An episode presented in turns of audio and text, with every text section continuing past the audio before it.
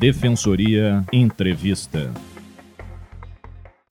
Olá, eu sou Leonardo Bandeira e está começando o Defensoria Entrevista. Conforme a Secretaria Nacional de Assistência Social, a população de rua se caracteriza por ser um grupo populacional heterogêneo, composto por pessoas de diferentes realidades, mas que têm em comum a condição de pobreza absoluta, vínculos interrompidos e a falta de habitação convencional. Somente em Porto Alegre existem mais de duas mil pessoas em situação de rua, o que equivale à população de municípios como Ivorá, Protásio Alves e São Pedro das Missões. Entretanto, a cidade dispõe de cerca de 200 vagas em abrigos para moradores de rua, apenas 10% do total de desabrigados. Para conversar conosco sobre como a Defensoria Pública pode auxiliar essa parcela da população, convidamos a defensora pública dirigente do Núcleo de Defesa Agrária e Moradia, Isabel Rodrigues Maroni. Seja bem-vindo ao programa, doutora. Olá, eu agradeço muito o convite. Obrigada, Leonardo. Por lei, é proibido morar na rua? Sim, por lei sim, porque assim, ó, os bens que eles são considerados bens de patrimônio público, na verdade é acesso a todos os cidadãos. Então, por hora, não se pode morar na rua porque são bens de todas as pessoas. Acontece que tem uma população que muitas vezes uh, teve muita dificuldade de acesso a tudo. Acesso ao amor da família, porque muitas vezes eles são desconhecidos da família, ou são usuários de algumas substâncias entorpecentes, principalmente álcool, e não conseguem se enxergar como uma pessoa que tenha os limites das pessoas que vivem em sociedade. Eles, eles se, se sentem fora da sociedade. Então essa população acaba uh, morando na rua porque é a única opção que eles têm e acabam fazendo amizade com a, a população que ele encontra por ali, até mesmo para consumir álcool, acaba tendo os cachorrinhos de rua, enfim, e acaba trazendo uh, uma certa dificuldade até mesmo para eles para conseguir coisas básicas como alimentação, uh, um emprego justo, porque acaba não tendo endereço fixo. Então, assim, por mais que seja uma escolha deles, e é importante respeitar morar na rua, também é importante começar a trabalhar com eles através da assistência social, que eles possam sim se enxergar como pessoas, como sujeito de direitos, para que eles mesmos busquem alternativas. A senhora comentou que as vias são públicas, ou seja, de todos. Existe alguma diferença entre morar, residir na rua e apenas estar na rua, passar um tempo determinado na rua? Sim, tem diferença, porque o que eu tenho feito, por exemplo, audiências embaixo do viaduto. Na verdade, eles já construíram uma pequena casa embaixo do viaduto. Por que, que nós estávamos fazendo essas audiências? Porque quando eles queimavam, às vezes o crack, ou queimavam para fazer alguma comida, eles acabaram abalando a estrutura do próprio viaduto. Então acaba colocando em risco as pessoas que passam os carros que passam pelo viaduto. Então, são duas liberdades que elas precisam dar conjugadas. Primeiro é a liberdade de ir e vir, que é o morador de rua, ok? Se não afetasse tanto os outros moradores, mas acaba afetando, por isso que é escolhido como bem público. Então, aquela pessoa que esporadicamente só dorme, acabou uh, sendo expulso da casa ou não conseguiu pagar aluguel, ele vai procurar outra alternativa também. Então, ele vai dormir um dia na rua e vai voltar a buscar uma assistência social do município. Uma, uh, se tem emprego fixo, fica até mais fácil, mas é difícil a população ter emprego fixo. Mas através dos seus, até mesmo uh, com as suas carrocinhas, fazer os pequenos fretes, eles acabam tendo uma forma de se alimentar e acabam construindo até essa política de confiança com a assistência social e com o município, que pode até dar um aluguel social para essas pessoas. Então, os casos recebem tratamentos diferentes. É, são casos diferentes. O morador de rua, ele realmente não teve nenhuma outra alternativa, assim. Já o que está na rua é porque ele perdeu algum a, aluguel, não conseguiu pagar, que isso é muito comum hoje em dia, em virtude do grande recesso que nós estamos passando econômico. E, e ele está buscando alternativas, assim. Esse, a defensoria consegue atuar melhor nesses que estão na rua, porque eles já sabem, assim, que para viver numa sociedade, para construir uma família e para viver de uma forma solidária com os outros, é necessário que tenha sua própria casinha, tenha sua oaquinha. Né? Até os índios tinham sua oaquinha. É importante que eles tenham esse ambiente para se desenvolver como família. Já essas pessoas que moram na rua, por incrível que pareça, Leonardo, a primeira coisa que eles me pedem é se como que eu vou conseguir uma companheira para eles ou um companheiro. É a primeira coisa que eles me pedem. Eu parei de fazer as audiências embaixo do viaduto porque eu percebi que o que ali pode parecer até assim que eu sou uma pessoa que fala muito sobre amor, defensoria com amor, pode parecer uma coisa ilusória, mas não é. O que falta para eles é um sentido de família, de amor. Porque eu tenho certeza que se eles tivessem amor, tivessem crianças, tivessem uma família, como muitos até, eu faço um link muito até com as pessoas que entram para a criminalidade, se eles tivessem essa consciência familiar e amor dentro de casa, dentro de casa, eles não sairiam de casa. É porque eles já perderam tudo, então acabam tendo que se alcoolizar, porque perdeu esse vínculo principal. Quando a gente consegue reafirmar esse vínculo de afeto, e isso, infelizmente, juridicamente eu não consigo dar, quando eles restabelecem esse, esse e eu já vi muitos assistidos acontecendo isso, eles não querem mais morar na rua. Mas enquanto eles não têm amor, eles vão continuar morando na rua. Então é um diferente do público que está na rua.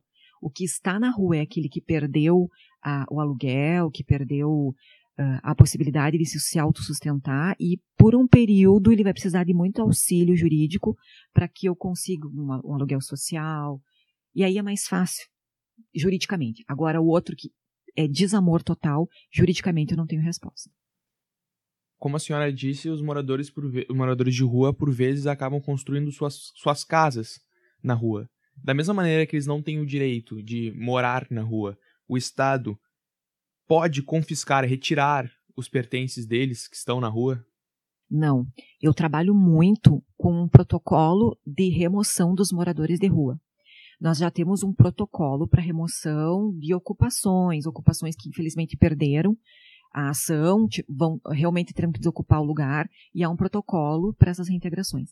Agora, eu não tenho um protocolo de remoção de moradores de rua. embora, ano passado, a primeira remoção que teve, eu como dirigente do Núcleo de Defesa Agrária e Moradia, foi aquela embaixo do viaduto da Borges. Ali causou uma comoção e me sensibilizou muito, e a partir de então eu comecei a bater muito forte para que houvesse um protocolo dos moradores de rua. Eu consegui um diálogo muito bom com a Brigada Militar, que eles são parceiros comigo, muito parceiros. Principalmente no Núcleo de Defesa Agrária e Moradia, nós atuamos muito juntos, eles me ajudam muito, tá? E eles sempre me avisam de qualquer remoção que será mais drástica. Então eu tenho conseguido acompanhar para que e se percebe até nas notícias que não se tem mais nenhuma violação muito grave.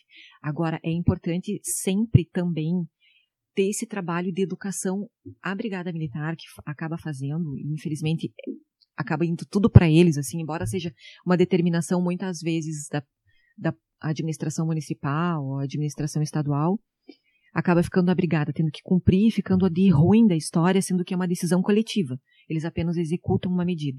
Mas eu fazer todo esse diálogo com eles de construção, até mesmo de, de práticas para que se respeite o celular para que eu possa ter contato com os assistidos que, que foram removidos da rua, que se respeite a caixa de papelão deles, porque assim como tu tem que, quando tu retira alguém da sua casa, tu precisa de uma ordem judicial, eu também acho que quem tem casa de papelão deve ter uma ordem judicial para ser retirado do local.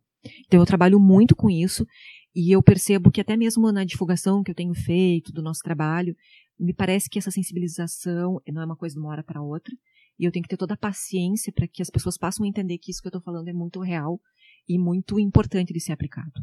Então, eu já estou muito feliz que essas práticas elas diminuíram consideravelmente, embora não esteja 100% bom. Né? A partir do momento que houver esse protocolo realmente de remoção de moradores de rua, eu posso inclusive chamar a atenção de quem não cumpriu e inclusive registrar um boletim de ocorrência, porque a caixa de papelão é a casa dele.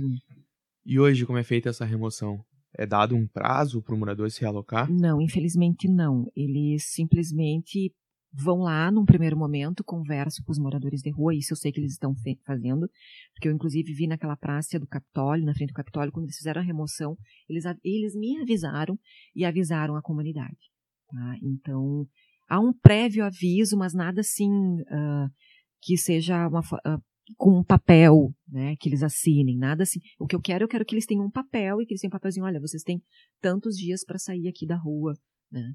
E aí sim, aí eu acho que nós estamos cumprindo um protocolo de remoção. Não é basta avisar, assim, porque é um, é, uma, é um público muito volúvel, né? Eles acabam modificando. Eu preciso de um papel que realmente sinalize que eles precisam sair dali, né? E doutora, ainda sobre essa diferenciação de termos técnicos, a senhora falou sobre ocupações. As ocupações são consideradas população de rua? Não. Aí são aqueles que em tese, estavam na rua, tá? Olha só como é que é, o, que, o que eu sinto dentro do núcleo. Primeiro, há um tempo, nós tínhamos o BNH, depois nós tínhamos a Coab, são tudo moradias populares, o BNH, conjuntos habitacionais, conjuntos né? habitacionais populares. Nós tínhamos o BNH lá no início, logo depois ali, até foi na ditadura militar, né, na época. Depois a Coab, por fim o Minha Casa Minha Vida, que foi do governo do PT. Nenhum desses mais existem. Ou, praticamente o Minha Casa Minha Vida ele não existe mais para a população das pessoas que ganham até de zero a 1.800 reais. Então, em tese, eu não tenho mais políticas públicas para essa população que não ganha na, de zero a 1.800 reais. Então, as pessoas acabaram ocupando espaços. Por isso que as ocupações aumentaram muito de uns tempos para cá. E é muito legítimo, porque eles não têm realmente onde morar. E eles não querem morar na rua. Eles querem ter espaços. Então, eles constroem em espaços que não está sendo utilizado praticamente para nada espaços que sejam próximos do seu trabalho, próximos de alguma escola, para que não gastem muito. Eu vi que hoje, por exemplo, uma tarifa para pegar ônibus está 4,10, se não me engano, uma, uma, uma passagem de ônibus. Tu imagina para eles irem voltar. Isso aí é quase 10 reais. Em Porto Alegre, se não me engano, é 4,70 a passagem. Então é mais ainda do que imaginei. Então, eles não têm condições. Só para conseguir se deslocar para conseguir, por exemplo, assim, onde eles constroem, às vezes, quando eles construíam Minha Casa Minha Vida, eles construíam lugares muito longe de emprego, né? Então, só eles gastavam mais ou menos em torno de mil reais só para se deslocar. Então, é importante fazer esse cálculo, né? Não, uh, eles precisam de locais que seja próximo, porque eles já ganham em torno de um salário mínimo. Eles não podem gastar todo esse salário mínimo só com tarifa de ônibus, por exemplo. Né? Então, isso tudo tem que ser construído.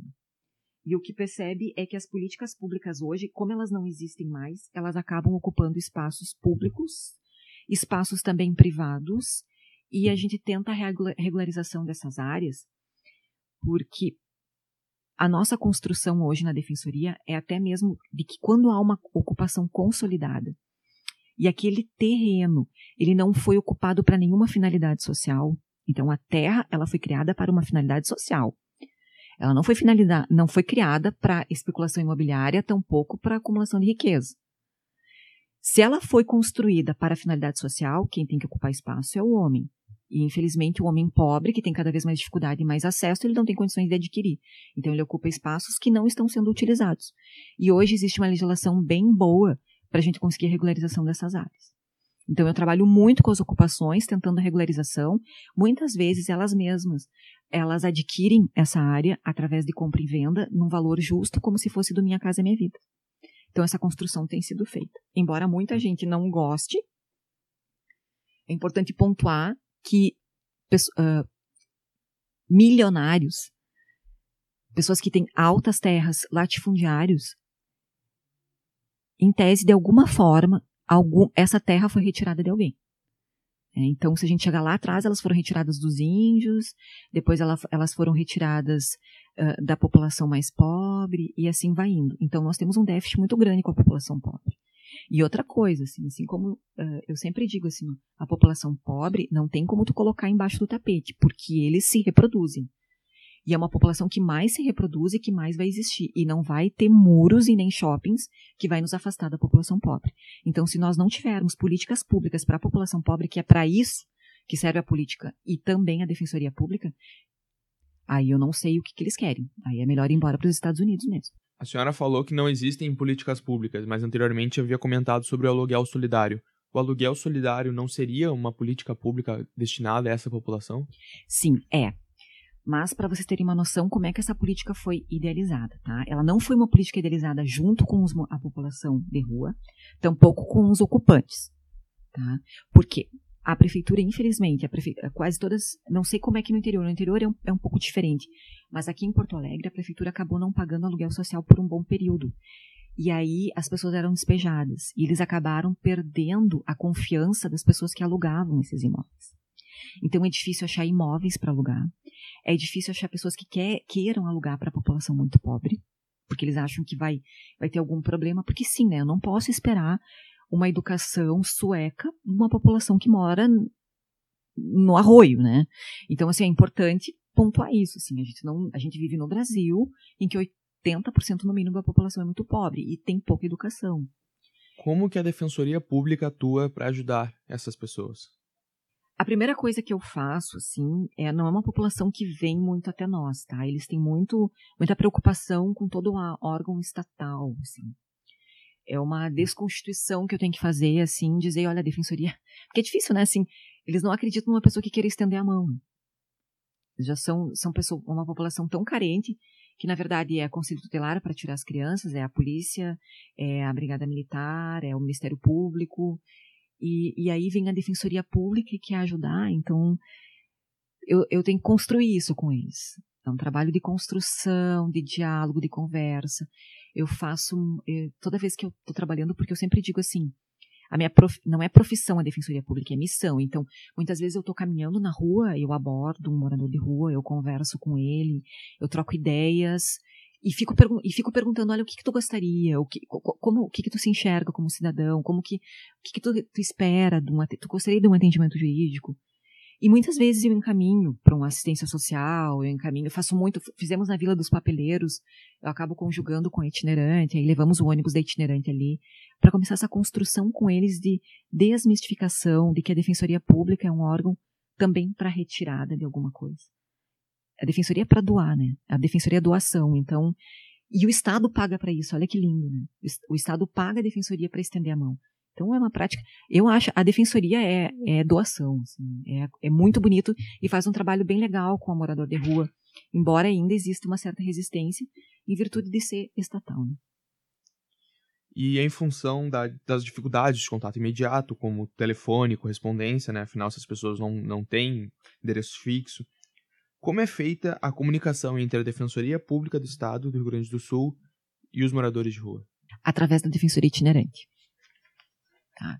Então, eu coloco o ônibus da Defensoria em locais estratégicos, onde morador de rua dorme. Por exemplo, no Glênio Pérez. Né? Quantos mutirões eu já fiz ali? Eles começam a percorrer ali. Percorrer, percorrer, olhar, eles já começaram aí, já começaram a perguntar, porque é uma, uma população muito inteligente. Muito, muito inteligente. Só, só que eles, eu preciso conquistar essa confiança na defensoria. E aí eu consigo construir. Já aconteceu, inclusive, de um estagiário nosso e até um morador de rua. Ele, morador de rua foi até nós, num mutirão da defensoria. E o que ele mais queria era ter o título de eleitor para votar. E aí no, o, o, meu estagiário, que nós temos uma equipe bem grande, foi até com eles no Tudo Fácil e ele conseguiu fazer o título de eleitor. Tinha que ver a felicidade dele. Então são pequenas ações, porque é essas ações que faz valer a itinerante. Não são ações macros. Às vezes até me perguntam assim, ah, e a ação da Nazaré, tudo mais.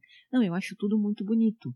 Mas o mais bonito, sim, da defensoria é essas pequenas ações. É conseguir um título de eleitor, é, uma, é, é conseguir um medicamento, é conseguir alimentos, esses dias eu estive com os moradores de rua ali naquele supermercado do Zafre, perto, uh, muito perto da, do Ipiranga, tá?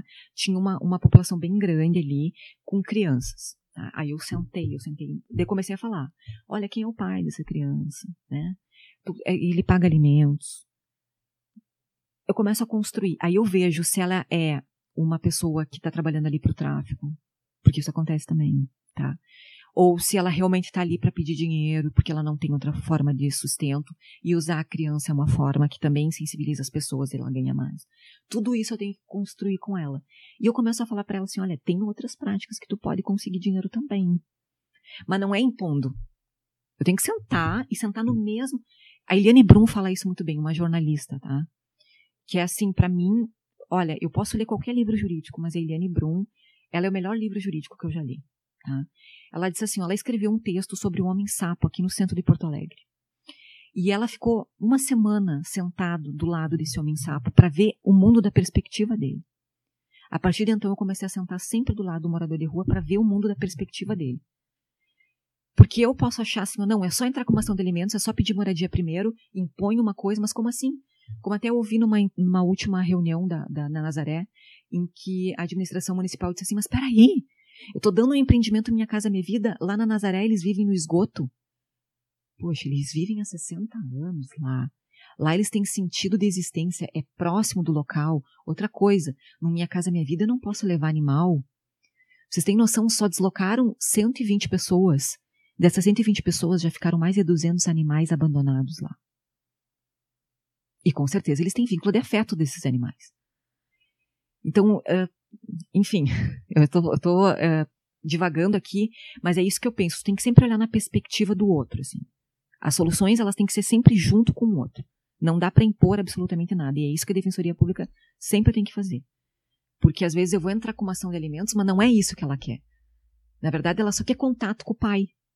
Mas daí, ou assim, ou uh, tu tem que construir também uma prática, por exemplo, o morador de rua tem muito assim, eu não quero saber do, da minha família, não quero saber de nada, mas na verdade a família está pronta para receber ele. E nós temos que de, uh, constituir esse vínculo e uma conversa e através até de uma resolução extrajudicial.